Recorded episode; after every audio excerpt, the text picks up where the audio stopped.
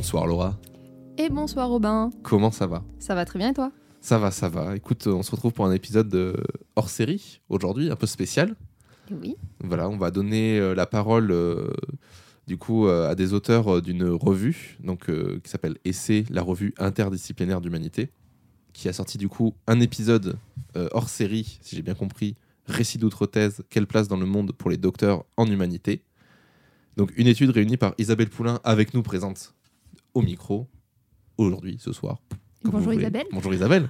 Bonjour à tous les deux. Bonjour ou bonsoir. Ça dépend des gens qui écoutent. Hein. on fait toujours cette vieille blague, mais bon, ça nous. pardon. C'est le oh, running gag du podcast. voilà. Euh, du coup, première question pour rentrer un peu dans le sujet. Isabelle, pourquoi on te reçoit?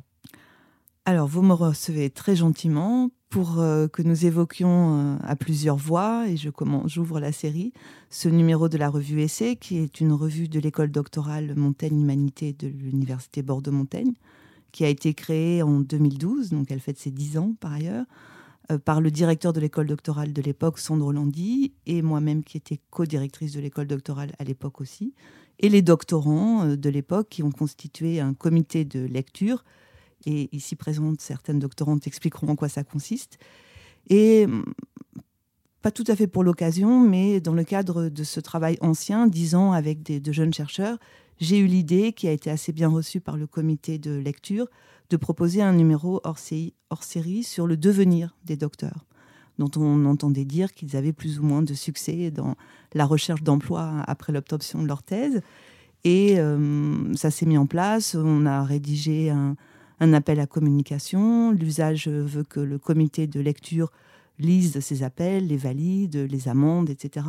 Et puis au fil des, mois euh, et des retours d'envoi de, récits que je vais présenter, euh, il a été décidé, et c'était assez nouveau, que le, comité de lecture allait s'emparer euh, du numéro, relire les articles, faire des propositions de, de de retour, de réécriture, et c'est devenu vraiment une affaire collective. Voilà. Alors l'idée, je peux juste préciser cela, a été non pas de, de, rendre compte de statistiques, puisque dans notre université, vous savez peut-être qu'il n'y a pas la sociologie ni la psychologie, euh, mais bon, ça, ça ne nous a pas empêché d'avoir des, des, récits de psychologues, mais en tout cas, l'approche n'est pas celle de statisticiens ou celle de la sociologie, mais elle est fondée sur des récits, donc des témoins. Témoignages, c'est pas tout à fait ça, vraiment des récits, c'est-à-dire qu'on a demandé aux docteurs qui le souhaitaient de raconter à leur manière, dans une forme libre, leur expérience professionnelle, avec, on va peut-être en parler dans un instant, des, des, retours heureux, des retours malheureux, et avec une perspective quand même de statistiques qu'on a pu reconstituer, mais l'idée était vraiment de donner la parole à des sujets et non pas à des chiffres. Voilà, je peux commencer par dire cela. D'accord. Le petit point qu'on voulait faire aussi, c'est plutôt du coup euh, des récits donc euh, d'après-thèse, mais de docteurs en sciences euh, humaines et sociales, où on a aussi des retours de, dans les sciences plus naturelles. Alors, on a beaucoup hésité sur ce point, et même on a hésité, on a pensé à ouvrir aussi à des docteurs euh, d'autres pays que la France, mais ça hmm. devenait très ample, trop vaste, et on s'est limité aux humanités. On a choisi ce hmm. terme plus ou moins dans tout le volume d'ailleurs, mais en tout cas, ce sont des docteurs en lettres, langues, arts, sciences humaines, sciences sociales, sciences politiques. Hmm. Et je crois que je n'oublie rien. Euh, voilà, donc euh, en humanité, comme on, peut dire. Euh. alors évidemment, ce serait très intéressant de, faire un même numéro, mais peut-être que ça se fera. Sur les sciences naturelles. Voilà, bah, les sciences dures, les autres sciences, qui n'ont pas les mêmes, le même vécu d'ailleurs. Donc ce serait intéressant. Ils n'ont pas le même sort, ils n'ont pas le, le, même regard de la société sur leurs fonctions ils sont peut-être un peu moins invisibles. Voilà. Hmm. Puis même dans le, la durée des thèses, etc., on sent qu'il y a vraiment une, une différence. Euh, donc forcément, c'est assez intéressant de diviser le, sujet en deux parties. Quoi. Et, pour ce qui concerne les sciences, il n'y a pas de thèse non financée. Donc tous les doctorants euh, sont rémunérés pour faire ce travail de recherche, alors que dans les sciences humaines, c'est à peu près 30%, 35% hmm. de thèses financées. Donc c'est vraiment des expériences assez différentes et très diversifiées. C'est vrai qu'à part les mathématiques, je vois difficilement comment des sciences naturelles peuvent être. Euh, enfin, comment on peut faire des thèses en sciences naturelles sans financement, quoi. Parce que. parce Ben- que c'est des sciences expérimentales. C'est ça, oui, le c'est ça. truc, C'est que la plupart du temps, on a besoin d'être sur place pour faire des expérimentations. Et c'est ça qui, je Oui. pense, dans leur tête, des gens qui décident du budget se disent que ça justifie le fait de, de rémunérer les individus qui Mm. participent. Mais du coup, ça in- invisibilise Ça invisibilise complètement énormément les autres. euh, les autres qui font aussi un travail de terrain et de fond et de relecture et de travail de, de lecture. Et ça, ça c'est pas compté en fait dans leur tête comme Oui. euh, du travail. Oui, je pense que c'est un, des enjeux. En effet, c'est c'est pas considéré comme un travail et puis à peine comme un métier euh, une fois Oui. qu'on est docteur. Mais euh, en effet, il y a du côté des sciences un, un rapport au laboratoire, au travail d'équipe, Ouais. et il y, a, du- il y a un coût du matériel, etc. Mais qu'on soit scientifique ou dans les sciences humaines ou en art, il, il faut bien gagner sa vie. Donc de ce point de vue-là, Oui, c'est ça. c'est quand même les, les mêmes questions qui se posent aux uns et aux autres. Et la recherche oui. est autant essentielle, euh, que ce soit dans des sciences qui demandent des grosses machines, que dans Oui. des sciences qui demandent juste de la, juste de la réflexion. Oui, et puis Mm. le temps de travail et l'investissement personnel est équivalent, euh, que ce soit dans Mm. l'un ou dans l'autre, et le, devrait être en théorie rémunéré à la même valeur de si on considère le travail et le temps comme une valeur euh, qui nécessite une rémunération. Mm. Oui. Sens. Alors, je me rends compte que je ne me suis pas du tout présentée. Ah, eh ben, Ah, je t'en prie. Euh, mon nom, je ne sais même pas si je l'ai dit, je m'en souviens Si, pas. Bon, dit, en oui. tout cas, mais simplement, je voulais préciser que moi-même, j'ai aussi été incitée à, à proposer ce numéro parce que je dirige des thèses depuis Mm. un certain temps en littérature, un domaine dans lequel, euh, évidemment, les horizons professionnels sont surtout l'enseignement, mais de moins en moins à l'université, puisqu'il y a de, de moins en moins de postes, voire pas de postes à l'université. Donc, c'est toute cette situation et puis mon, mon intérêt. euh, de chercheur pour le récit qui m'a incité à proposer cette forme aussi de récit d'outre-thèse. Voilà. Je suis Maria Gabriela Dascalakis-Lavrez et euh, donc je suis docteur en langue et littératures étrangères, hein, domaine hispanophone depuis euh, novembre 2018. Je remercie le comité de rédaction euh, de la revue Essai pour l'opportunité aussi de, voilà, de contribuer euh, à ce numéro hors série.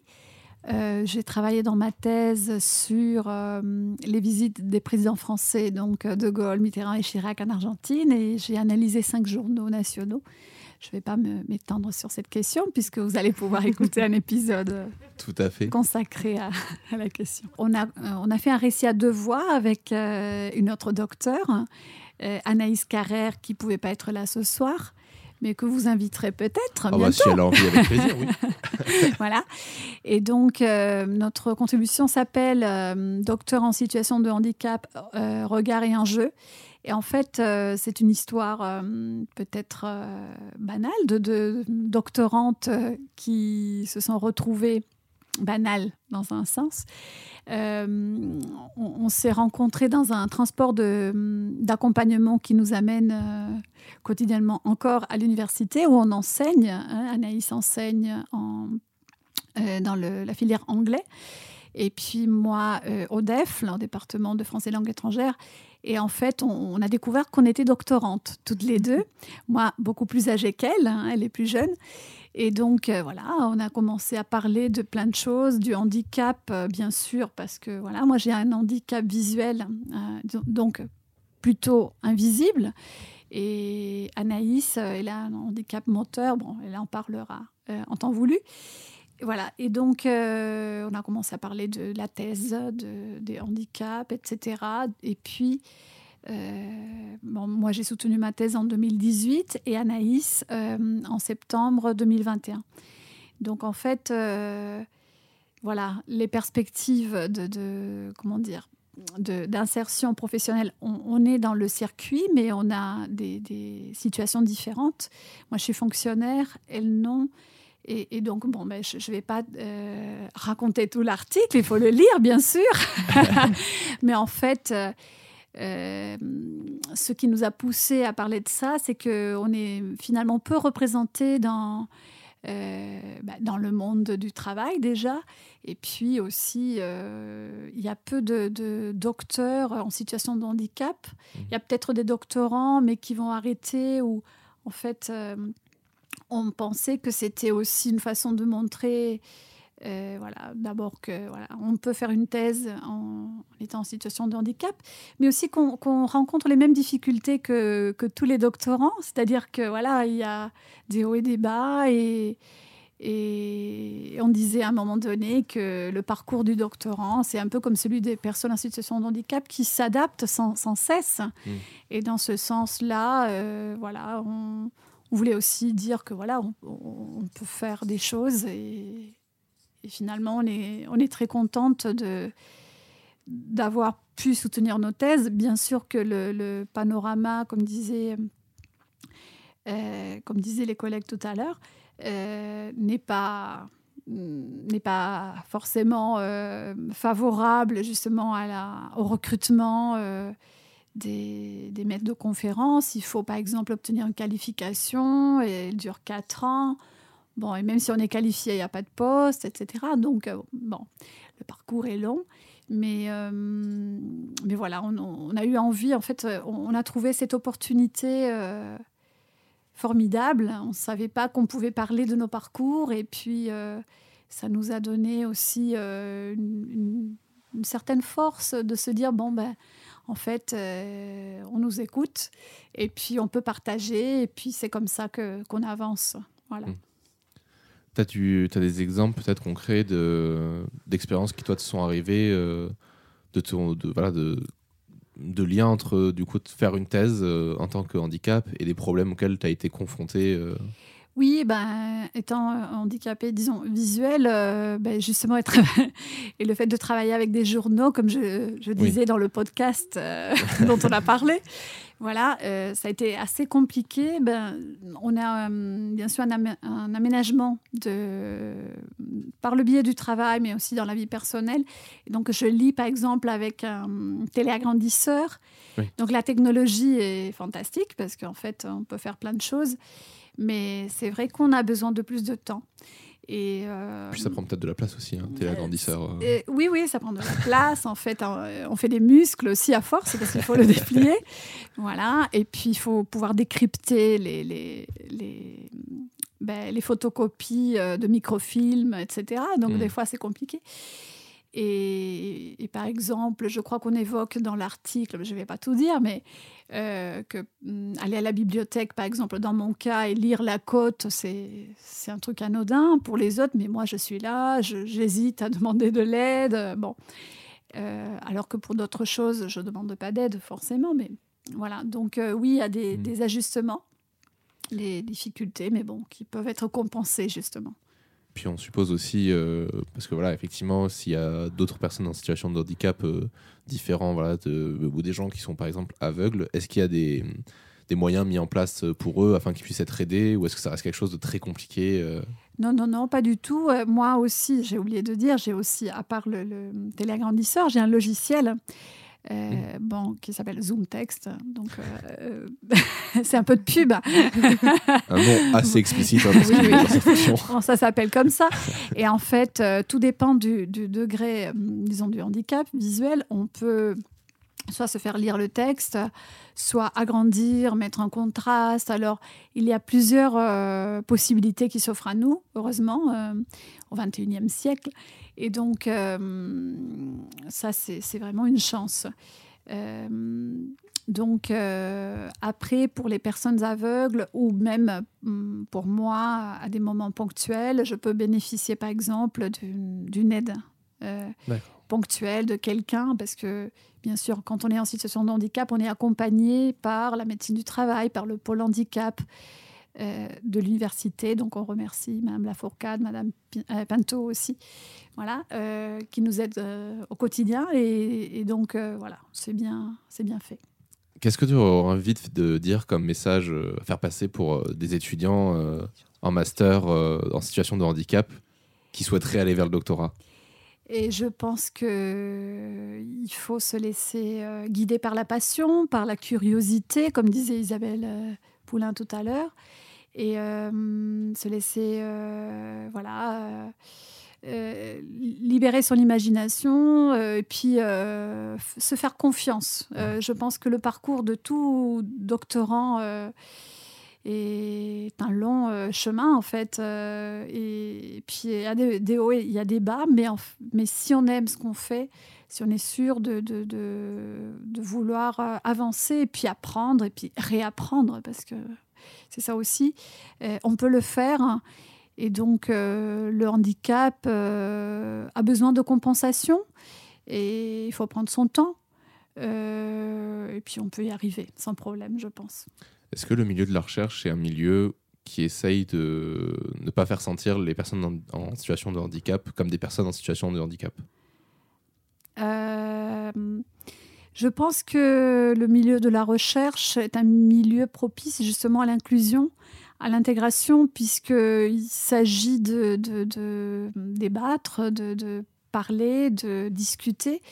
Et donc, euh, moi, je trouve que c'est un milieu même si certains l'accusent d'être malveillant, bah, c'est bon, ça fait partie de la société, donc il y a de tout, mm. mais euh, je pense que quand on discute euh, sur des idées à partir de, voilà de certains euh, de certaines idées, on va pas, disons, moi je ne me sens pas hors système par rapport à, quelqu'un qui n'a pas de handicap. Au contraire, je pense que ce qui est bien aussi, c'est mm, dans le cas des handicaps invisibles, qui sont donc à hauteur de 80% pardon, des personnes qui, qui en souffrent, euh, il faut se faire aider, il ne faut pas avoir honte, je pense. Et puis voilà, on est comme tout le monde. On a envie d'avancer, c'est tout. Ok, j'ai retrouvé ma question. Euh, comment tu t'es retrouvé à, écrire dans ce, dans ce numéro? Est-ce que tu connaissais déjà d'avance? Est-ce que c'est on, s'est approché de toi parce que c'était un profil intéressant? Ou est-ce que c'est toi qui as connu le truc et qui t'es intégré euh? Et euh, en fait, je connaissais la revue Essai, qui, est une revue célèbre, hein, voilà, très connue. Et donc, j'ai vu l'appel à, publication, voilà. Et j'ai trouvé ça formidable, le récit des docteurs. J'avais jamais vu ça. Et je me suis dit, euh, en fait, avec Anaïs Carrère, on était aussi dans une euh, sorte de, comment dire, dans une mouvance, si on peut dire ça, dans, un, dans une approche justement où on voulait parler du handicap à un moment donné. On, avait on a participé à la nuit des chercheurs il y a deux ans sur le handicap, justement. Et puis, on avait euh, proposé une initiative doctorante, parce qu'elle l'était encore à, l'époque, euh, pour parler de la thèse, du parcours de thèse. Et en fait, tout, tout nous parlait. Euh, récit des docteurs, elle allait soutenir aussi. Donc, on s'est dit que, voilà. Et donc, on a envoyé une proposition et on remercie encore une fois le comité de rédaction de nous avoir incluse. Voilà. Et euh, du coup, vous avez écrit le, texte toutes les deux, donc vous avez une partie chacune, ou vous, écrit, vous avez coécrit le texte. Et est-ce que vous avez participé aussi à d'autres euh, textes dans ce récit ou... Euh, on a coécrit le texte. On a coécrit un peu en présence, un, peu à distance, par téléphone. On a, en fait, on savait pas trop comment le faire hein, parce que on voulait parler de on voulait parler du handicap, mais aussi de la thèse. C'était et puis c'était pas pour, euh, on voulait pas dire que voilà le handicap ci ou ça. Il y a quelques petits messages quand même dans le dans l'article euh, qui sont assez clairs peut-être, mais euh, qui montrent nos difficultés d'insertion, disons justement de valorisation finalement de nos doctorats après la soutenance. Bah, ce chemin, il est en train d'être parcouru. Bon, on attend et on espère, bien sûr, comme tous les docteurs. Mais euh, après, on s'est dit qu'il fallait quand même parler de nos thèses et essayer de montrer euh, surtout cette passion qui nous anime, euh, voilà, qui nous a animés et qui nous anime encore à communiquer sur, sur ça. Voilà. Donc, je ne sais pas si je réponds à la question. Si, si, très bien. nous recevons Manon Bienvenue Crélo pour nous parler du coup de son implication dans Récit d'autres thèses. Je te laisse du coup te présenter, présenter ta thèse. Et à quoi tu as participé du coup dans, ce, dans cet essai? Oui. Euh, alors, euh, bonjour à toutes et à tous. Merci euh, Laura et Robin pour cette invitation. je m'appelle Maman Bienvenue Crélo. Je suis doctorante en quatrième année en études germaniques et en histoire. rattachée principalement quand même aux études germaniques. Hein. J'ai fait tout mon parcours dans, dans ce, dans ce domaine-là. Euh, je fais ma thèse sur l'enseignement primaire et secondaire sous le national-socialisme, euh, où j'examine euh, le rôle des acteurs institutionnels à différentes échelles, donc à l'échelle centrale, à l'échelle du Reich, à l'échelle régionale, donc principalement en Saxe et en Thuringe, et puis, et puis à l'échelle locale. Et j'essaie de, de, déterminer, d'examiner à quel niveau se fait, se pense et puis s'applique la politique scolaire sous, sous le nazisme un sujet euh, sensible du coup. oui, c'est pas un sujet extrêmement, euh, extrêmement joyeux. Et euh, tu, comment tu te sens actuellement dans cette thèse Est-ce que tu te sens quand même un peu soutenu? Est-ce que tu as un support, un support quelconque pour t'accompagner? Alors, je, je, me sens très bien dans ma thèse. Hein. C'est un sujet qui est absolument passionnant. Mon, sujet me passionne. on entend souvent, parfois, des, doctorants nous dire qu'au bout de quelques années, euh, euh, ils, ne supportent plus leur sujet. Ce n'est pas mon cas. J'aime énormément mon, sujet de thèse. Il est, réellement passionnant.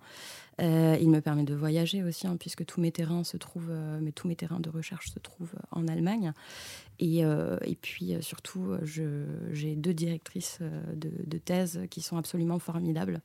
Donc la, première, hein, Hélène Camarade, est ma directrice de thèse en, en études germaniques et je suis en codirection en fait euh, en histoire euh, sous mm. la donc sous la codirection de, de Marie-Bénédicte Vincent et toutes les deux sont, sont, des encadrantes euh, des directrices absolument formidables qui me soutiennent beaucoup et je, je m'épanouis vraiment beaucoup dans, dans ce travail voilà c'est c'est plutôt une bonne chose du coup pour le coup. Oui, c'est plutôt une bonne chose. Alors bien sûr, bien sûr, je suis confrontée aux difficultés de, tout doctorant ou toute doctorante, hein, on est tous confrontés à des difficultés. Euh, je, à travers le, ce, numéro-là hein, de, la revue Essai, euh, j'ai pu avoir, euh, on, les connaissait déjà d'avance, mais j'ai pu avoir via ces récits très personnels des, un aperçu aussi des difficultés qui m'attendent une fois l'épreuve de la soutenance passée. mais, mais ça reste quand même un, un très beau métier. Euh, qui, est, qui est profondément épanouissant euh, intellectuellement et humainement.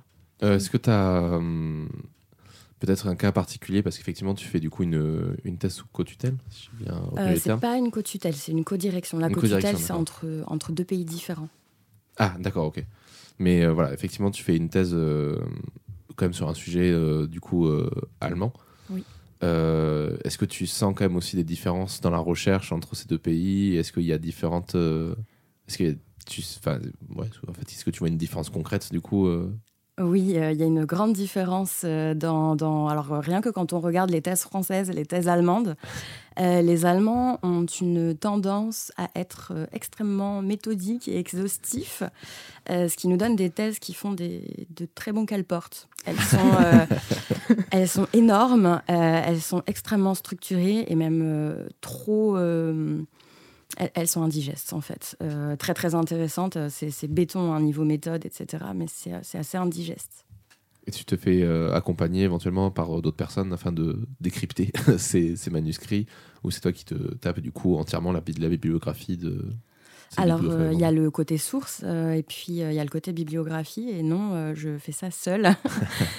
donc, mes sources, hein, c'est vrai que j'en ai pas parlé, mais mon corpus de sources, c'est principalement des archives institutionnelles.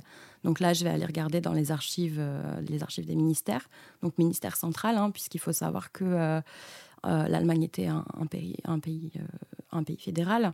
Euh, avant le nazisme, hein, sous la République de Weimar, et que donc euh, l'enseignement, la politique, euh, la politique scolaire dépendait des régions, des Länder.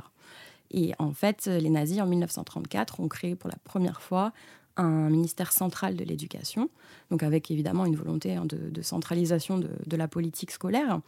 mais les, les, régions ont continué d'avoir leurs ministères régionaux de l'éducation. Donc mes archives sont beaucoup euh, des, archives institutionnelles. On va avoir euh, donc les archives du ministère central, les, archives de mes deux, ministères euh, régionaux, donc en Saxe et en Thuringe. Et puis, étant donné que la politique scolaire ne dépend pas uniquement de, ces ministères-là. Hein, le, nazisme est une, polycratie. avec beaucoup, beaucoup d'acteurs différents qui travaillent en réseau ou qui travaillent parfois les uns contre les autres. Hein. C'est assez connu dans la recherche sur le nazisme. Euh, il y a d'autres instances, donc il y a les instances de l'État, hein, comme les ministères, et puis il y a aussi les instances du parti. ça va être le cas, par exemple, de la Ligue nationale socialiste des enseignants, le Nationalsozialistische Lehrerbund, qui a euh, une, une, il y a une instance centrale et puis ensuite ça se subdivise en, branches régionales aussi. Et donc euh, tout l'intérêt va justement résider euh, dans l'examen de l'intrication de, de, de, ces, de ces acteurs dans les différentes institutions. Par exemple, en, dans l'une de mes deux régions, le dirigeant de la, de la branche régionale de la Ligue nazie des enseignants est une personne qui est de facto à la tête euh, du, ministère de l'Éducation. Donc on a quand même une grande, grande intrication. Et euh, c'est un peu la même chose dans l'autre région, sauf qu'il a juste, enfin, juste entre guillemets, un, poste à responsabilité. C'est pas lui qui, euh, qui est à la tête de, la politique scolaire. Mais bon, voilà. On, a au niveau régional, en tout cas, une grande intrication des responsabilités, que ce soit dans les instances de l'État ou du parti. Donc je vais avoir aussi l'examen de des archives de, ces instances du parti. Et puis, toute une partie de mon corpus d'études, ça va être aussi des manuels scolaires hmm. euh, et des revues euh, à destination des écoliers et des écolières, euh, notamment la revue Hilfmet, sur laquelle j'ai déjà publié un article d'ailleurs, qui était une revue publiée justement par cette même Ligue nationale socialiste des enseignants. Et tu t'es jamais confronté à des problèmes de confidentialité ou des difficultés à récupérer les informations sur justement les partis nazis et qu'est-ce qu'ils ont fait à cette époque-là, etc. Si, euh, c'est un problème auquel j'ai été confrontée en archive. Euh, et pour certains, pour pouvoir consulter certains fonds, il faut demander une accréditation spéciale. Et euh, par exemple, ça m'est arrivé lors de mon dernier terrain en Thuringe, donc aux archives de Weimar. je consultais un dossier sur le, traitement qui avait été réservé aux enfants juifs euh, où euh, avec euh, alors les, nazis attribuaient des je mets des guillemets partout évidemment hein, des quartiers de judéité. Donc ces enfants là étaient considérés comme des Mischlinge des sans mêlés donc ils avaient une partie de, leur famille qui était juive. Les deux parents n'étaient pas juifs mais ils étaient considérés comme comme souillés hein, la, la Rassenschande c'est la souillure de la race. Et donc à partir d'un certain moment ils ont été exclus des écoles. Et j'étais en train de consulter un dossier là-dessus euh, et donc j'ai demandé des, euh, des, copies en reprographie euh, pour pouvoir retravailler dessus une fois rentrée à la maison, puisque je n'ai pas le droit de prendre de photos. Et eh bien, j'ai reçu les copies, et on m'avait averti avant, bien sûr, mais tout est caviardé, que ce ah soit les noms, les dates de naissance, etc. Mmh. et je n'ai pas le droit de citer les noms de ces enfants, ni des parents. dans ma thèse, il faut soit que j'anonymise en prenant un pseudonyme, soit avec, euh, en mettant des initiales. Donc il y, y a, quand même des choses auxquelles il faut faire attention. En fait, on a le droit de nommer les personnes quand il s'agit d'acteurs, euh, euh, disons, de, gros poissons, qui sont, dont les noms sont assez connus. Voilà. Mais ça devient délicat quand on va s'attaquer à l'examen des carrières des professeurs, par exemple, qui ne sont pas de gros acteurs. Oui, parce qu'ils ne sont pas médiatisés, ils n'ont jamais été connus dans la presse ou ce genre de choses. Exactement. Et après, il y a tout le côté bibliographie. Donc, euh, l'éducation sous le national-socialisme n'a pas fait couler beaucoup d'encre dans la recherche en France. Euh, mais euh, c'est le cas, en revanche, en Allemagne. donc là, il y a, y a, quand même une, grosse bibliographie à lire et à maîtriser. Et est-ce que tu es confronté, alors, question naïve encore, est-ce que tu es confronté à des différences de patois? Je ne sais pas s'il y a des différents patois dans l'Allemagne, parce que c'est quand même grand l'Allemagne aussi. Est-ce que toi, tu as des difficultés des fois de traduction ou de choses? Où tu as besoin d'aide ou... Alors, euh, il, y a des, euh, il y a des mots à consonance ou des expressions à consonance, à consonance régionale, oui, euh, mais pas dans les archives ministérielles. Par exemple, ça va être le cas dans certains manuels scolaires ou pour donner justement une coloration un peu locale à un texte. Hein. on, est dans la promotion de, de l'amour de la petite patrie. Le Heimat, c'est la petite patrie. Euh, c'est la région natale à laquelle on est attaché psychologiquement. On n'a pas de traduction en français pour ce mot, hein, qui est très allemand. Euh, là, on, a des auteurs qui vont, qui vont distiller un peu des, des, termes de patois, euh, des termes locaux. Mais dans les archives institutionnelles, non, c'est pas le cas. c'est très policé. Et même, il y, a une je vais, dire comme, je, vais le dire comme ça, il y a une, une langue institutionnelle nazie qui est propre vraiment au nazisme. Mmh. C'est indigeste au possible. C'est les aimants de langage de maintenant, quoi. Hum, non, c'est pire que ça. C'est pire que ça. super. Comment euh, tu te sens dans ta thèse euh, et comment tu t'envisages du coup la, la suite? Pour en revenir du coup à ce sujet. euh, Oui, euh, alors comment je me sens dans ma thèse? Je m'y sens très bien. euh, J'adore mon sujet, je, je suis très bien encadrée, je fais plein de choses qui sont passionnantes. hein. La thèse, c'est pas juste la thèse en elle-même, c'est aussi faire des communications, euh, écrire des articles, euh, s'engager dans des comités de rédaction de revues, euh, rencontrer des gens, euh, partir à l'étranger hein, quand on a la chance d'avoir euh, un terrain à l'étranger. Et pour la suite, eh bien, euh, c'est simple, je, souhaite poursuivre ma carrière dans, l'enseignement supérieur et dans la recherche. Et donc, c'est vrai que, que, hum, ce, numéro de revue a, été, euh, a été très intéressant euh, pour, euh, pour moi parce que j'ai été confrontée un petit peu, comme l'ensemble des membres du comité, hein, le, le comité de, de rédaction de la revue Essai est composé de beaucoup, beaucoup de doctorants et de doctorantes. Oui. J'ai été confrontée à, à ce qui m'attend, en fait. En bien ou en pas bien.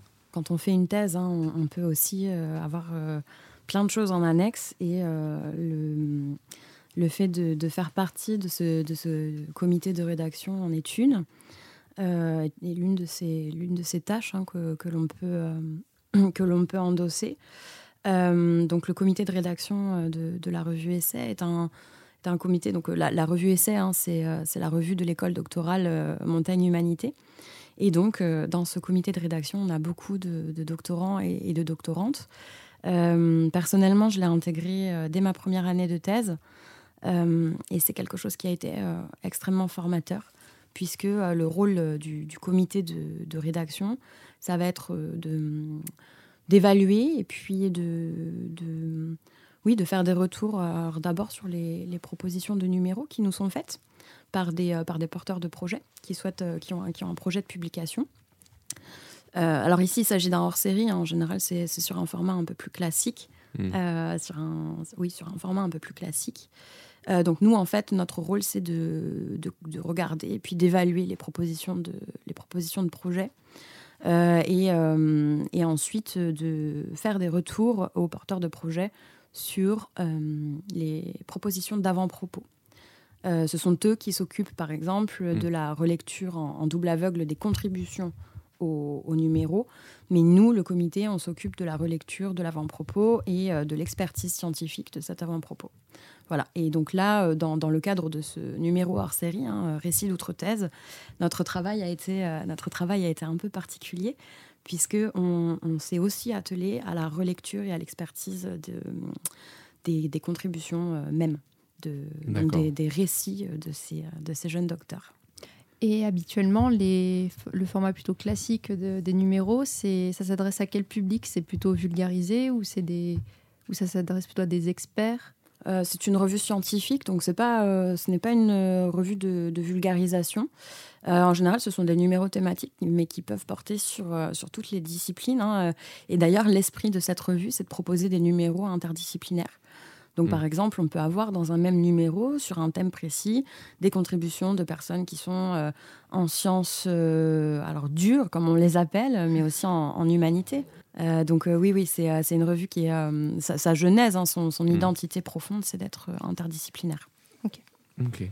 Euh, Est-ce que via cette, justement via ce réseau que tu as un peu construit en rencontrant des gens, etc., est-ce que ça t'a potentiellement donné des pistes pour ta carrière de comment faire en sorte de poursuivre dans cette filière Ou est-ce que ça t'a au contraire, tu as eu l'impression que ça t'a ouvert un gouffre et que tu savais, ça t'a fait plus peur que t'aider dans ce sens pour poursuivre dans la recherche?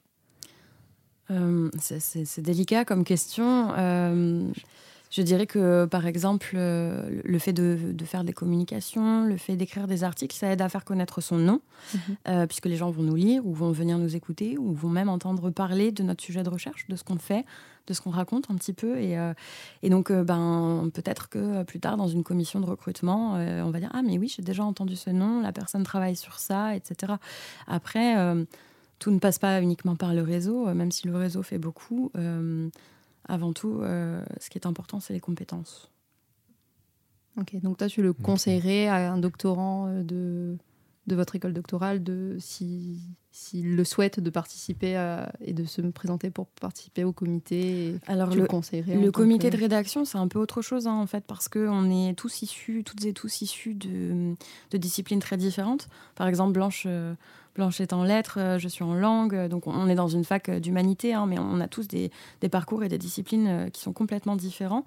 c'est très chouette dans la mesure où effectivement ça nous permet de rencontrer des gens qui ne sont pas dans nos disciplines mmh. aussi, mais c'est avant tout extrêmement formateur, puisqu'en fait, via ce rôle d'expertise, via ce rôle de relecture, on va être amené à savoir lire en fait, euh, à savoir lire, à découvrir aussi euh, qu'on peut, euh, qu'on peut avoir des, des critères d'examen qui sont qui, qui, qui, je, je trouve plus mon mot, des, des, des, critères d'examen scientifiques sur des, sujets qui ne sont pas les nôtres, hein, puisque les, les, les propositions qui nous sont faites de numéros, c'est rarement dans nos disciplines ou rarement notre, notre spécialisation.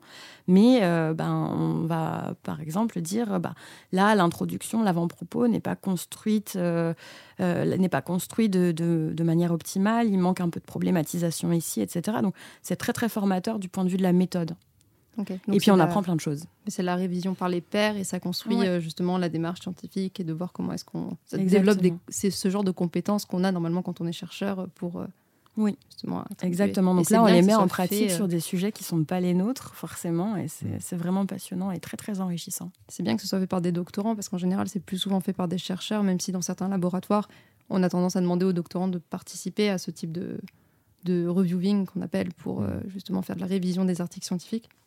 Mais le fait que ce soit fait par des doctorants, ça, je pense que c'est un plus, que ça enrichit vachement le, doctorat et ça mène à la compréhension de sa propre lecture quand on fait sa, bibliographie, etc. Je vais dire, est-ce que c'est un bon exercice pour se préparer à la rédaction de la thèse euh, Absolument. C'est un exercice, euh, c'est un très très bon exercice parce que euh, en lisant les textes des autres, en fait, on se rend compte de ce qui marche, de ce qui marche pas, de ce qui va, de ce qui va pas en termes de méthode.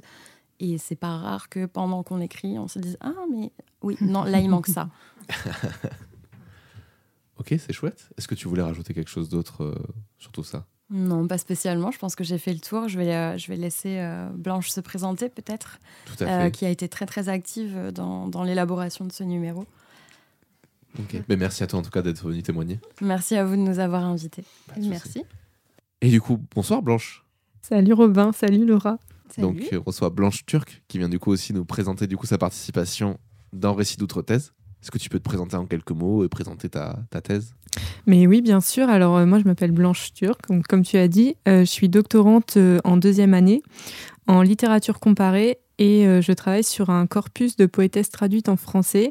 Et je travaille sur, plus particulièrement sur la possible scolarisation de ce corpus dans le secondaire en France, en partant, en, en me focalisant sur le prisme de la traduction pour aborder et travailler ce corpus avec les élèves quand tu parles de corpus de poétesses, on parle de quelle période à peu près? Alors, dans mon corpus, on retrouve euh, quatre poétesses.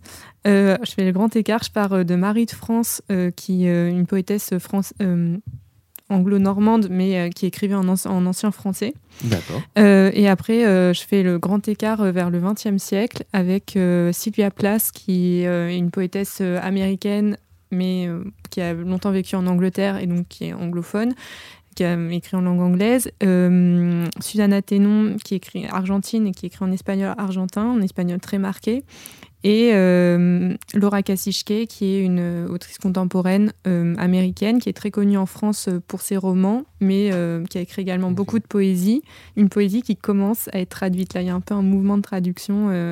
un premier recueil avait été traduit en 2017, et là, il y en a eu un second en juin 2021. Voilà. Je, vais te poser une question bête, mais euh, pourquoi vouloir intégrer du coup ces, euh, ces, ces, poètes, ces poèmes-là euh, dans, la, dans, le, dans le secondaire Ouais, voilà. Alors, déjà parce qu'il y a très peu de. Alors, l'enseignement, de la... je travaille recommencer. Je travaille à la fois en littérature comparée, mais aussi en didactique. C'est la, la didactique, c'est la théorie des apprentissages. Alors, euh, c'est tout simplement euh, quel dispositif on met en place, euh, comment on réfléchit à un enseignement qui pourrait être plus efficace, plus sensible, plus axé sur l'expérience des élèves pour qu'ils apprennent mieux, tout simplement. Et dans ce cas-là, dans ce cadre-là, je suis co-dirigée donc par Isabelle qui a parlé tout à l'heure du cô- côté littérature comparée et par une prof euh, de l'université de Rennes qui s'appelle Nathalie Ranou, qui est euh, professeure de littérature française mais spécialisée en didactique de la poésie. Alors l'enseignement de la poésie, c'est un énorme enjeu. c'est très difficile à enseigner, c'est souvent pas très abordé euh, par les profs et par les élèves, un peu mal aimé parce que considéré comme inabordable, trop difficile, inaccessible, etc. Euh, et donc l'intérêt pour moi euh, d'envisager ce corpus-là que j'ai constitué autour d'un fil rouge qui est une voix lyrique euh, féminine, une poésie voilà, qui donne à entendre en régime poétique une expérience féminine, une expérience très incarnée aussi dans le quotidien. C'était de, déjà de donner à de donner à entendre aux élèves une voix qui serait peut-être un peu en marge comme ça et euh, aussi, et le prisme de la traduction, pour moi, permettait une approche euh, plus sensible, euh, plus proche du texte aussi, euh, pour euh, aborder ces textes qui, justement, sont considérés comme trop lointains, trop difficiles. En fait, là, ça oblige euh, voilà, la- l'apprenant, l'apprenante, l'élève, euh, à s'approcher le plus possible du texte, à vraiment entrer dans un corps à corps avec lui, pour euh, arriver à euh, en dire quelque chose ou à écrire à partir de ce texte-là, parce qu'il y aura eu une relation vraiment tissée entre l'élève et le texte. Vais poser une question naïve, mais c'est quoi la difficulté dans ces textes? C'est quoi le- les thématiques abordées qui ferait que ça c'est plus compliqué qu'un autre texte, un autre poème? Ah, euh, bah, en fait, c'est plutôt la poésie en elle-même qui est euh, difficilement abordée euh, dans les classes parce que bon, souvent, c'est, ça a été déjà à, à l'échelle des enseignants et des enseignantes, ça a été comme ça a été moins abordé dans leur propre formation. Donc c'est plus difficile pour elles et eux de, d'ensuite de le transmettre euh, à leurs élèves. Souvent c'est un peu euh, euh, relégué aux marges des programmes. Donc forcément, qui dit relégué aux marges des programmes dit que forcément à la fin de l'année, il n'y aura pas le temps pour le voir. Et parfois, c'est un peu mal abordé parce que c'est abordé souvent sous l'étude du, de la... De, de l'analyse de texte avec un système de lecture puis euh, réponse euh, à des questions thématiques, euh, etc. Euh, ce qui euh, laisse euh, une impression de de difficulté, enfin voilà, de, une, une, une impression de d'avoir finalement euh, pas abordé euh, ce qui faisait euh, l'intérêt ou l'essentiel du texte. Ok. Il y a une volonté peut-être aussi, euh, je dis ça pareil, hein, j'ai l'impression qu'on est très naïf hein, sur Ah, suis questions qu'on va poser. Euh, Est-ce qu'il y a une volonté aussi un peu de rééquilibrer la parité sur les auteurs étudiés euh, dans le secondaire? Ouais, bah alors oui, complètement. Il y a quand même. Alors là, dans la question de la poésie, c'est c'est pas anodin évidemment que mon corpus soit constitué que de femmes. Euh, alors c'est euh, forcément qui dit didactique dit euh, étude des manuels, épluchage des manuels, et qui dit épluchage des manuels, euh, notamment dans les chapitres consacrés à la poésie, dit déferlement masculin. Moi, je, je suis même pas sûre de pouvoir en citer une seule. Je pense Ouais. que de- à l'école, j'ai appris que des poèmes euh, faits par des hommes. Oui, bah, en fait, ça, c'est très marquant. En fait, Mm. Par exemple, tout simplement, on peut. Il y a une séquence en, euh, quatrième qui est consacrée à. euh, ça s'appelle euh, Poétique de la ville ou paysage, paysage poétique. Et souvent, à l'intérieur de cette séquence, est abordé. Il y a un parcours consacré à justement ces visions de la ville ou ces descriptions de la ville faites par des poètes et des, par des poètes et théoriquement des poétesses. Mais de fait, il n'y a que des poètes, ce qui peut très bien se comprendre puisque évidemment, quelle femme au 19e siècle allait se permettre euh, d'errer euh, des errances urbaines et euh, allait se permettre de les décrire? Enfin, évidemment, aucune femme. Et ce qui est problématique, c'est que pas tant qu'aucune femme n'ait écrit sur ces sujets, ce qui peut se comprendre d'un point de vue culturel et historique, c'est que cette absence, en fait, elle est absolument pas problématisée. On ne dit jamais, ah tiens, il n'y a pas de femme parce que telle raison, telle raison, telle raison. Et euh, du coup, maintenant, les filles, euh, voilà, armez-vous de votre calepin et allez arpenter la ville avec toutes les questions aussi et les difficultés que ça pose aujourd'hui. Enfin, on, y a eu beaucoup, euh, on en a beaucoup parlé voilà, sur euh, cette occupation de l'espace urbain, voilà comment le changer. Ça pose encore plein de problèmes aujourd'hui. Euh, donc voilà, cette écriture poétique, elle est très problématique aussi pour des raisons qui ne sont pas liées seulement à, à, la possibilité, un certain imaginaire créatif. Hein. Il y a des choses qui étaient structurellement impossibles de part et d'autre. donc ça c'est un exemple parmi d'autres et ce qui est assez drôle souvent c'est que dans les manuels il y a des petites frises avec les têtes euh, des poètes et des poétesses qui vont être abordés euh, dans le chapitre. Et euh, bon, des fois, on se retrouve face à des pages où il y a plein de médaillons avec des barbus comme ça, et il n'y a pas une seule femme. Enfin, oui, je vois beaucoup de barbus dans ma ouais. tête. ouais, bah, voilà. je vois beaucoup de barbus. Et quelle difficulté ça a d'avoir un sujet aussi important, mais aussi marqué aussi du coup de par son, son implication volontairement féministe dans le monde de la recherche? Oh bah alors, je sais pas trop. C'est marrant parce que là, moi, je le ressens pas trop comme un problème. J'ai plutôt l'impression que c'est un peu. Euh, que je m'inscris dans un effet de mode en ce moment. Et possible que ma question ait été un peu mal tournée, hein, mais c'était l'idée, c'était voilà, de savoir. Euh, non, mais alors, tu as raison, en fait, c'est vraiment marqué. Euh, mais pour, le, ce qui est du, pour ce qui est de l'aspect corpus féminin, en ce moment, euh, c'est quand même. Euh, enfin, je m'inscris dans quelque chose qui est assez. Euh, qui, qui, est presque en train de devenir classique. euh, ce qui est plutôt chouette, du coup. Oui, oui, ah, oui, oui, complètement. mais voilà, c'est pas étonnant d'arriver en disant mon corpus est féminin, d'assumer ça et euh, ouais, d'un point de vue euh, féministe de la question, euh, finalement, ce qui est plus peut-être embarrassant dans, dans, ma thèse, c'est plus le côté mélange de disciplines, didactique, littérature comparée. C'est plus mmh. ça qui est un peu expérimental plutôt que le corpus en lui-même. D'accord. De toute façon, je suppose que le corpus étant, étant justifié, personne ne, ne, vient trop te piquer sur le fait que c'est 100% féminin. Non, après c'est la constitution du corpus, euh, surtout euh, sur euh, un sujet comme ça, forcément on, peut poser des questions, bon, mais le, le, fait qu'il soit constitué de femmes, euh, c'est pas voilà, c'est pas un problème en tant que tel. Surtout que dans le voilà, dans l'optique euh, d'ouverture des corpus scolaires, là, ça se justifie pleinement parce qu'il y a un vrai besoin encore. Le, le problème, c'est que les corpus scolaires et euh, les, les instructions officielles, le bulletin officiel qui décrit les programmes, souvent il y a 10 ou 15 ans de retard par rapport aux au, mouvement de la recherche universitaire. Ça vient bien après.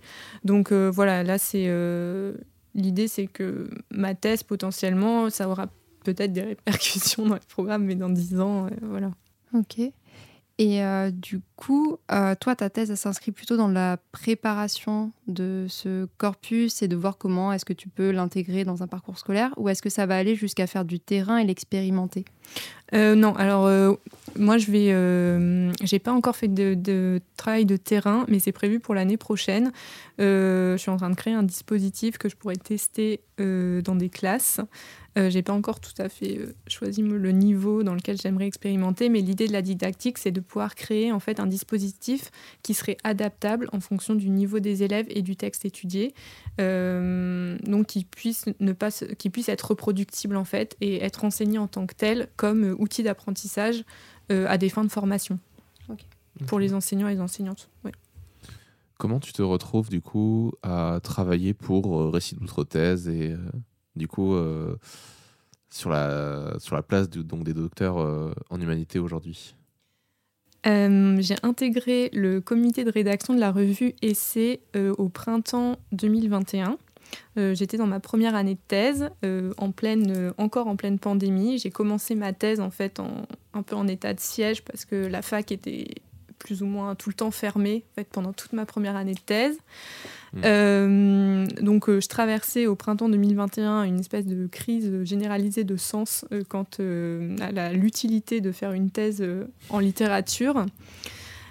Et euh, j'ai intégré ce groupe qui était justement en train de travailler sur ce numéro, ce qui fait que j'ai un peu j'ai rejoint le travail euh, un peu en cours de route, euh, juste au, moment où Isabelle commençait à nous envoyer les textes en fait pour relecture. Donc j'ai pas participé à tout le début du processus de brainstorming autour de voilà la de la conception et la construction du numéro. et je reçois les textes. à un moment justement euh, où euh, j'étais moi-même en questionnement. Euh, et bizarrement, en fait, le travail sur ce numéro a eu un effet plutôt positif sur moi, dans la mesure où, alors même qu'on parlait de destin qui était euh, pour certains assez euh, dramatique ou euh, un peu éclaté comme ça, fragmenté, pulvérisé, c'était finalement la la première fois dans mon parcours de thèse que je me retrouvais dans un groupe où je pouvais euh, véritablement, euh, où je sortais un peu de ma solitude et que je me retrouvais à pouvoir euh, échanger sur des, vraiment sur des questions scientifiques et des questions qui pour moi justement avaient du sens. et il me semblait que loin d'être déprimant ou fataliste, ces récits, ils nous enjoignaient plutôt à bah, prendre acte d'une certaine situation et nous pousser à l'action plutôt qu'ils inhibaient l'action. Et hum, donc c'est dans ce sens-là que je les ai reçus. Et en fait, ça m'a un peu hum, poussé à... Hum, ça m'a donné un certain goût du présent aussi, dans la mesure où j'ai été amenée à plus penser le temps de la thèse pour ce qu'il était euh, ou ce qu'il était en train de devenir aujourd'hui en sciences humaines et sociales, en humanité, c'est-à-dire euh, bon, vraiment une expérience en tant que telle, euh, où je, devais, je pouvais, je devais euh, prendre euh, tout ce qui m'était offert, euh, profiter de ce qui m'était donné, plutôt que de voir ce moment-là comme un éventuel tremplin vers une carrière universitaire qui de toute façon est de plus en plus difficile d'accès. Ouais, science-fictionnelle. oui, aussi. voilà. Comment tu te sens toi dans ta thèse actuellement? Alors beaucoup mieux depuis que la fac a réouvert. Euh, parce que ce que j'ai pas dit, c'est que euh, à côté, j'ai bon, un détail qui n'est pas euh, sans importance, c'est que j'ai la chance d'être financée. Moi, j'ai un contrat doctoral mmh. qui me permet de de, de, voilà, de considérer que cette thèse, c'est mon travail pendant trois ans. Et qu'à côté de ce contrat doctoral, qui est un contrat de recherche, je suis également chargée de cours. donc, je donne des cours en licence à bord de Montaigne. Et euh, ça, c'est quand même une partie euh, importante aussi de mon travail, euh, la relation avec les étudiants, la préparation de mes cours. c'est quelque chose dans lequel je m'épanouis beaucoup. et quelque chose qui m'épanouit également beaucoup, c'est tous les travaux de groupe, la, dynamique de projet qu'il y a aussi en recherche. Euh, donc moi, je me retrouve, euh, j'essaie justement de saisir toutes les opportunités pendant ces trois années-là où je suis certaine euh, d'avoir ma place à la fac et d'être rémunérée aussi pour ce que j'aime faire. donc, je vais dire que cette année, oui, je me sens, je me sens bien dans ma thèse, mais que l'année dernière, c'est vrai que je me suis sentie très déprimée à cause de, je dirais, non pas à cause de relations personnelles ou quoi que ce soit qui a été déficiente euh, à l'université, mais vraiment à cause de, de, de points structurants de contrats de thèse en SHS, en humanité, euh, qui avaient été vraiment euh, exacerbés par la crise sanitaire. et alors, je voulais dire autre chose, mais j'ai oublié. Qu'est-ce que c'était? Si tu veux, en attendant que tu réfléchis, j'ai une question. Ouais, vas-y. Peut-être.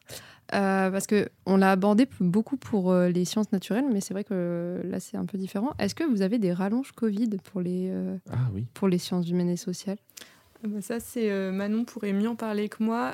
moi, j'ai loupé le coche, en fait, parce que quand je suis rentrée dans ma thèse, les deadlines pour déposer des demandes de prolongation de contrat, c'était en décembre, mais en fait, euh, j'ai loupé, complètement loupé le coche. Et puis, en, fait, quand on commence les quatre premiers mois de thèse, le premier truc auquel on pense, c'est pas de demander une rallonge.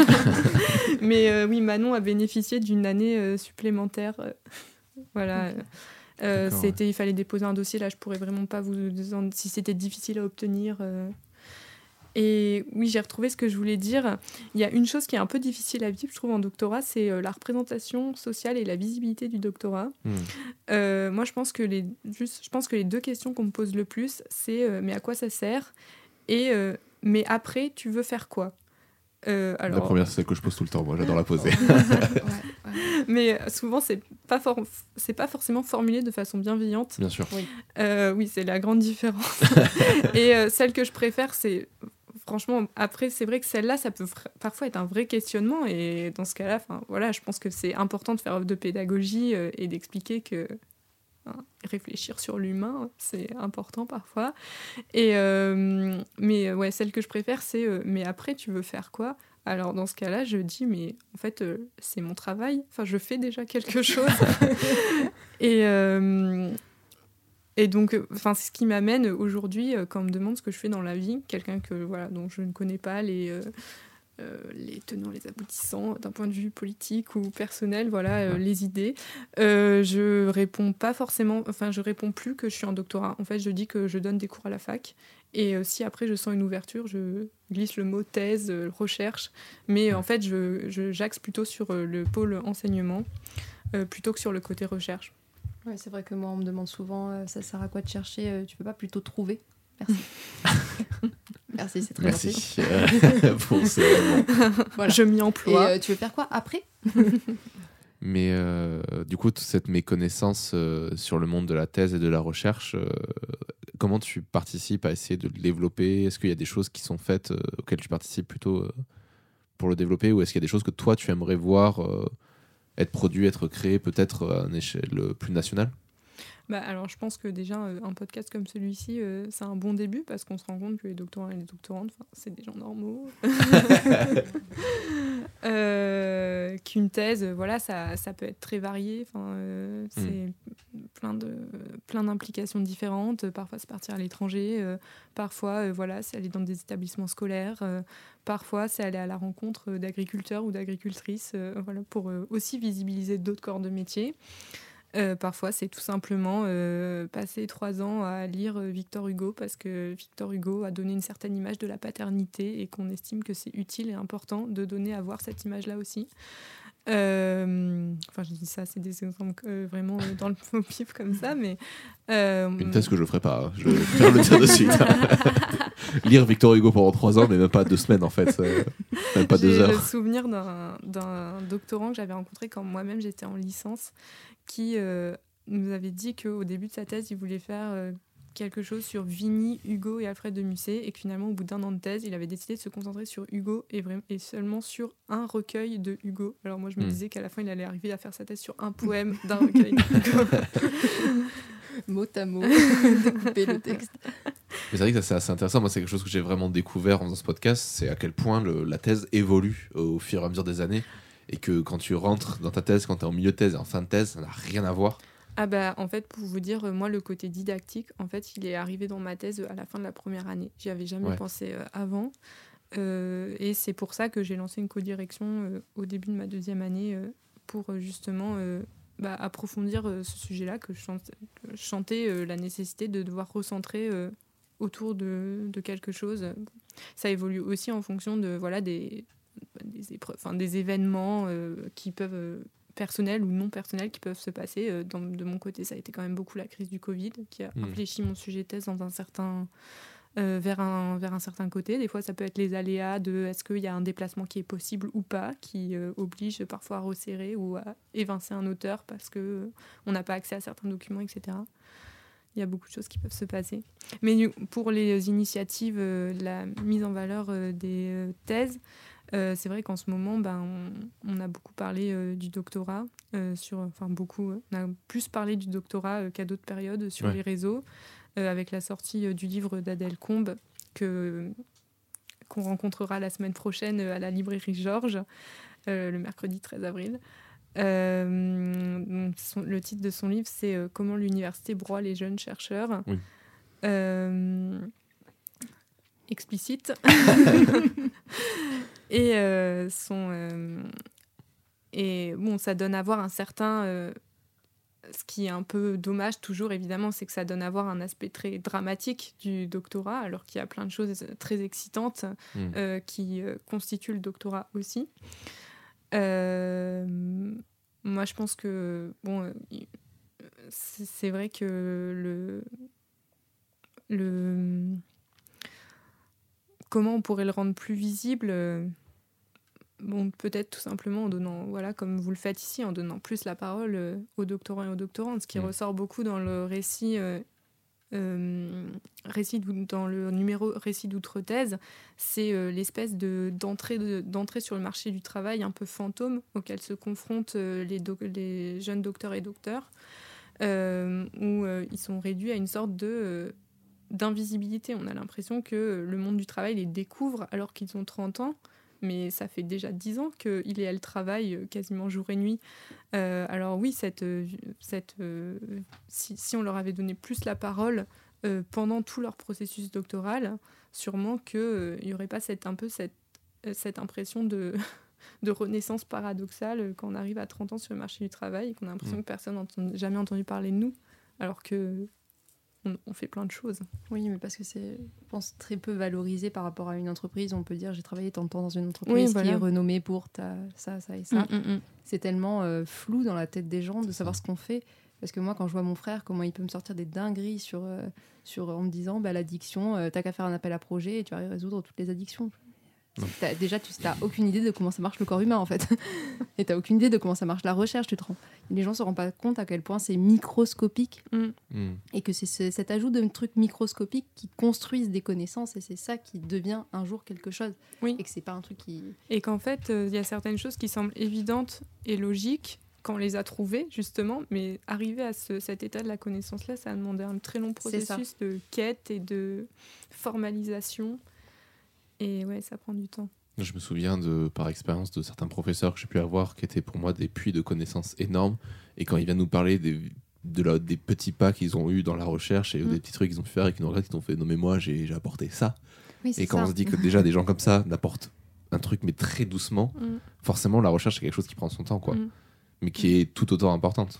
Oui, d'ailleurs, euh, au niveau de ces échelles de temps un peu bizarres, euh, je voulais rajouter quelque chose. C'est vrai qu'il y, y, a un élément assez bizarre du doctorat. Donc, c'est un contrat, quand on a la chance d'être financé, c'est un contrat de trois ans, sachant que la thèse n'est rarement ou quasiment jamais, jamais, voilà, jamais euh, fini en trois ans. Euh, et donc, il y a une sorte de contraste entre finalement ce contrat de trois ans, c'est un temps court, et euh, ce temps euh, très long de la recherche où c'est mmh. difficile, euh, le moindre projet pédagogique ou la moindre manifestation scientifique, ça demande un an d'organisation. donc c'est difficile en fait de s'imbriquer dans ce temps très long quand on est doctorant ou doctorante. et c'est ce qui peut parfois inhiber une intégration à une équipe de recherche parce que je conçois que ce soit difficile pour des collègues de se projeter avec nous dans des projets scientifiques quand ils savent que finalement euh, à l'échelle d'une carrière scientifique on est un peu un, voilà on est un grain de sable, euh, qu'on arrive à un moment on, on, essaie d'adhérer la on essaie de s'agglomérer à la machine de façon plus ou moins réussie mais qu'après tout de suite on s'en va. Euh, donc il y a ce contraste de temporalité un peu qui rend difficile l'articulation euh, d'un doctorat à ce, temps, euh, à ce temps très long de, de cette recherche qui prend son temps, comme tu disais super justement. Mais ça, je trouve que c'est très franco-français parce qu'à l'étranger, ils ont plutôt tendance à pousser les thèses vers 5-7 ans dans certains pays hmm. et à terminer le projet indépendamment de la durée que ça va mener qu'il qui, va falloir avoir pour faire ce projet. Alors qu'en France, c'est vraiment très structuré en, sciences naturelles notamment, où c'est trois ans fixes et il faut vraiment justifier d'un besoin particulier mmh. pour demander une quatrième année. Ça commence à se normaliser en, en neurosciences parce que je sais que de plus en plus mmh. au neurocampus, on a des thèses de quatre ans. Mais c'est vraiment pas, pas suffisamment normalisé. C'est vu comme en fait, comme c'est de l'argent public, il y a un peu ce, truc de il faut le contrôler et le fixer sur une durée parce que sinon ça va s'étendre sur des années. On va et il faut que ça apporte quelque chose mmh. concrètement. Voilà, ça il y a une notion de rentabilité qu'il n'y a pas mm. forcément dans les autres pays où ils vont plutôt laisser libre euh, les, les chercheurs et les, et les doctorants pour pousser leur sujet jusqu'au maximum et attendre que ce soit vraiment fini pour eux et pour le sujet pour pouvoir euh, soutenir. Une vision libéraliste du monde de la recherche, tu peux dire? En France? Si peu. Oui, alors euh, moi, le texte qui m'a le, la plus, le plus marqué, euh, ah oui, on, a oublié de le préciser, mais en fait, on, s'est réparti les relectures. Euh, on avait euh, chacun et chacune un certain nombre de textes à relire. On mmh, était plusieurs sur un même texte et ensuite on en a discuté ensemble. Enfin, C'était vraiment un, formidable travail collectif. celui qui m'a le plus marqué, c'est celui qui s'appelle Qu'est-ce qu'un bon chercheur entre parenthèses en régime néolibéral. je, vais en parler très peu. Alors, ce, texte a été publié en, anonyme donc on, a accepté hein, de, publier certains textes, soit sous le, pseudonyme de, Camille Nous, soit euh, en, tant que anonyme. Euh, c'est quelque chose qui a fait débat. Hein. on en a discuté au sein du comité et on est tombé d'accord pour ça. Donc c'est un choix qui est totalement assumé de la part du comité. Et je, parlerai assez peu de ce texte parce que je vous invite vraiment à aller le lire. mais je vais vous donner le, titre, qui, les, différentes vagues qui structurent ce texte, qui, qui parlent d'elles-mêmes en fait. Hein. Donc la première partie de, ce texte, c'est euh, donc je, rappelle hein, que le, titre de ce texte est une question. Qu'est-ce qu'un bon chercheur? Euh, C'est celle qu'on se pose toutes et tous. Mais plus particulièrement, qu'est-ce qu'un bon chercheur en régime néolibéral? Première partie, un bon chercheur n'a pas d'attache. Deuxième partie, un bon chercheur a un mental d'acier. Euh, troisième partie, un bon chercheur sait se vendre. Quatrième, un bon chercheur est un stratège. On en a parlé tout à l'heure aussi avec la question du réseau. Et dernière partie, un bon chercheur a de la chance. Voilà, je pense que c'est assez clair. Euh, oui, oui, triste vérité, ça. ça. fait beaucoup écho hein, à ce que je connais.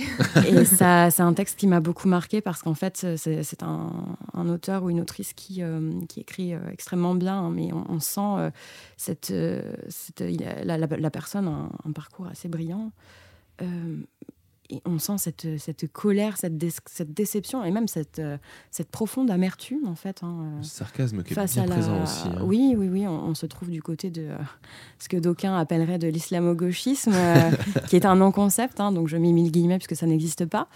mais, mais oui, oui, bien sûr, et on, sent cette, cette amertume face à un, un système qui, qui, a maltraité cette personne.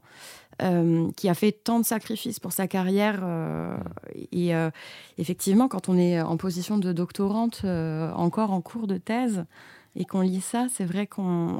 Dans certaines choses, on peut se retrouver, hein, mais, mais, surtout, on, est, on est confronté à un éventuel futur, à son éventuel propre futur, et c'est pas un c'est pas ça n'a pas été alors il y avait des textes un peu plus positifs je vous rassure hein, euh, mais mais c'était pas euh, c'était pas spécifiquement tout le temps des lectures euh, vraiment faciles. Oui bah, rien que pour la, première thématique le fait de ne pas avoir d'attache c'est le problème principal pour la plupart des gens qui quittent le, milieu académique c'est que à force de faire des post-docs et de balader d'endroit en endroit on finit par euh, bah, se brouiller avec la personne avec qui on est, si on arrive à trouver quelqu'un, parce que bah, tout le monde ne peut pas déménager toutes les deux ans et changer de métier, changer d'emplacement, tout le monde ne fait pas du télétravail. Et voilà. Et puis, même d'un point de vue personnel, se reconstruire tous les deux, trois ans, euh, trois ans c'est beaucoup d'ailleurs pour un postdoc, mais tous les deux ans et refaire des amis, refaire, des, refaire une vie sociale, retrouver un endroit où, où vivre et changer constamment pour au final ne jamais peut-être trouver de poste, c'est oui, ou même. Je pense que euh, c'est flinguant. Ou même tous les ans, euh, quand, on, quand on est euh, à la recherche de poste d'ATER, hein, une fois le contrat terminé, quand on n'a pas terminé la thèse, un poste d'ATER, ça dure un an. Donc il y a beaucoup de gens qui font. alors on, le sait hein, quand on rentre en thèse que il va falloir sacrifier des choses à sa carrière. Mais, mais, oui, c'est épuisant. Enfin, pour, j'y suis pas encore. je vais y rentrer là. Oh mais, bah, je commence là. mais je commence aussi. Je suis en plein dans les candidatures. mais euh, pour avoir eu des amis euh, un petit peu plus avancés dans leur cursus que moi au moment où j'ai commencé ma thèse. Euh, c'était des personnes qui déménageaient tous les ans et qui, tous les ans, devaient reconstruire une nouvelle vie dans l'espoir de peut-être un jour être recrutés. Quoi. Mmh. Donc, l'aspect personnel, du moins, n'entre pas en, ligne de compte dans la considération du métier. et, ça, on le retrouve vraiment beaucoup dans, le numéro, hein, que c'est quelque chose, cette considération-là de l'aspect personnel euh, de, la vie familiale aussi, puisque bah, arrivé à 30 ans, peut-être qu'on a envie de, construire une vie de famille aussi. Mm. Euh, et ça, c'est quelque chose qu'on retrouve beaucoup hein, dans les textes j'ai trouvé. De, euh, mais, en fait, on est des personnes avec des vies et des proches, et, on a construit des, vies, des parcours de vie, et, voilà, on sacrifie tout à notre carrière pour au final... pour finalement ne peut-être jamais avoir de poste. C'est quelque chose qui revient beaucoup dans les textes, oui. Et c'est pour ça qu'il y a beaucoup de gens qui étaient en sciences naturelles et qui partent après dans des entreprises privées parce que c'est c'est plus stable en fait. Oui, complètement. C'est un petit peu plus compliqué de, partir dans le privé en, en humanité. Hmm. Euh, mais, euh, mais oui, totalement. Sauf en droit ou à la limite où ils peuvent faire euh, cabinet de conseil, etc. Mais... Devient très vite peut-être aussi du militantisme au final. Enfin, on a peut-être plus, souvent tendance à associer ça à du militantisme quand tu te pars d'une thèse pour aller faire autre chose qui ressemble.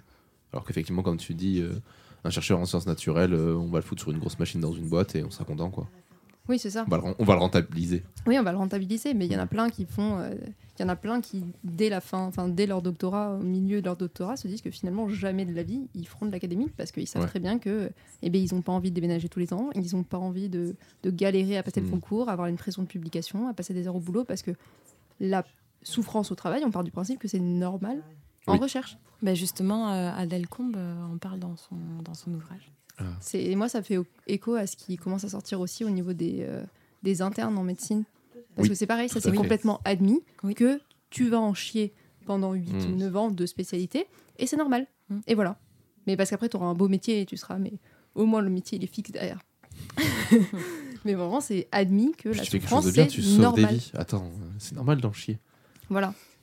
Alors qu'on ne demande pas ça à d'autres métiers de, de se mettre en. À part peut-être pour l'enseignement maintenant où ils sont obligés d'aller dans certaines zones prioritaires dans Mm. pendant un certain nombre d'années.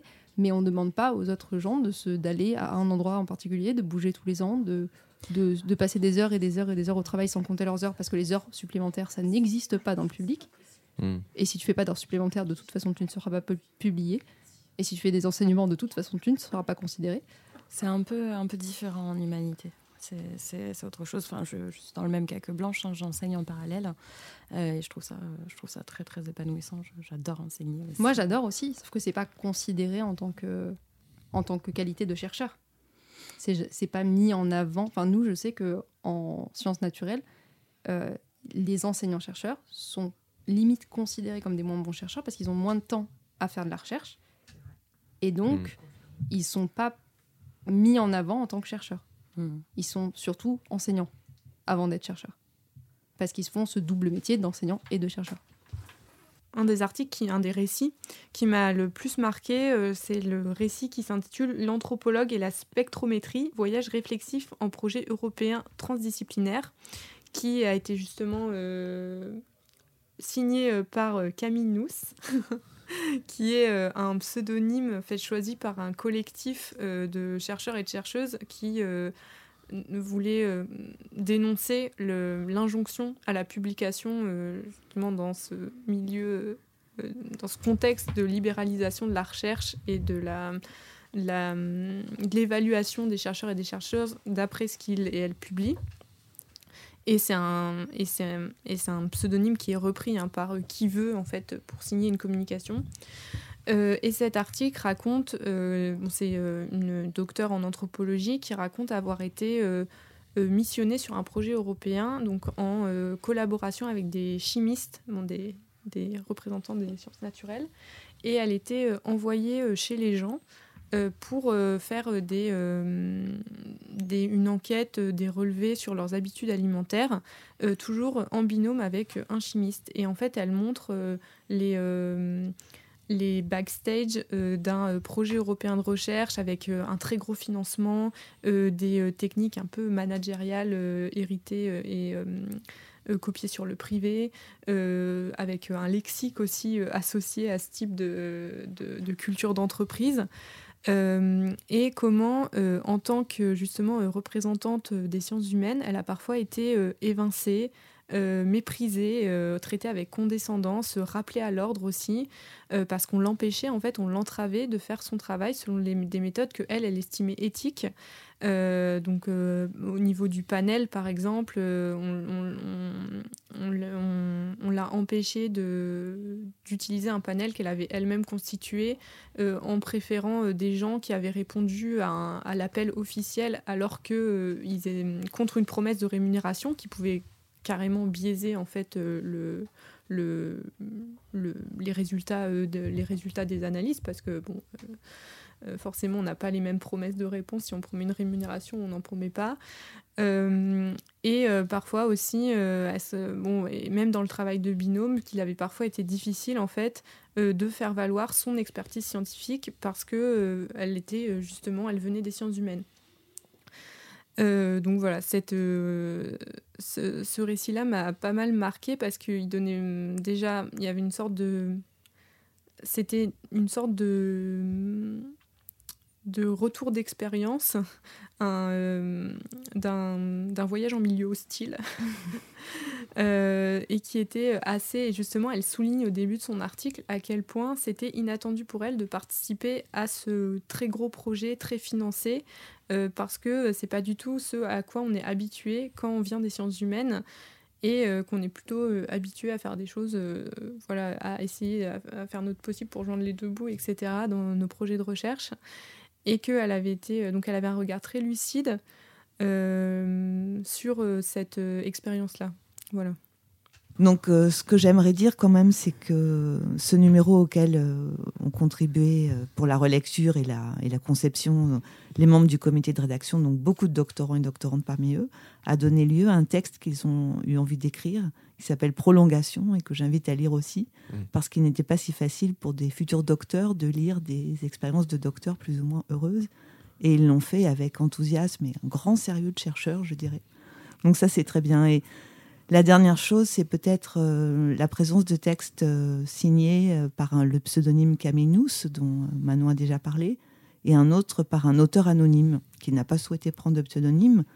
Et je voudrais revendiquer ce choix qu'on a fait de, de, confier ces, des récits à, des, à, des, auteurs qui ont choisi des pseudonymes ou l'anonymat à contre-coeur, mais dans l'idée qu'ils se mettaient en danger en racontant cette expérience, qui est quand même une expérience de, malheur pour le premier texte de l'auteur anonyme Qu'est-ce qu'a mon chercheur en régime libéral Néolibéral, c'est quelqu'un qui a encore l'espoir d'intégrer l'enseignement supérieur à la recherche et qui donc se cache parce qu'il euh, il n'est pas très bien vu de parler de ces choses qui sont quand même le malheur de, de nos institutions. C'est-à-dire que à l'heure actuelle, moi je finirai là-dessus parce que j'en ai gros sur le cœur on n'assure pas la relève. Hmm. C'est-à-dire qu'il n'y a pas de place pour les jeunes. On ne, remplace pas les départs en retraite. On ne crée pas de postes, mais on, en supprime, au contraire. Donc ça, c'est très préoccupant. Et si ce numéro peut contribuer à, rendre sensible à, cette question, qui est la question de toute une société, au fond, hein, est-ce qu'on veut continuer à former le plus grand nombre ou pas? C'est ça la question. Voilà, donc l'anonymat euh, est le signe d'un dysfonctionnement et on l'assume absolument euh, pour cette raison-là, notamment. Voilà.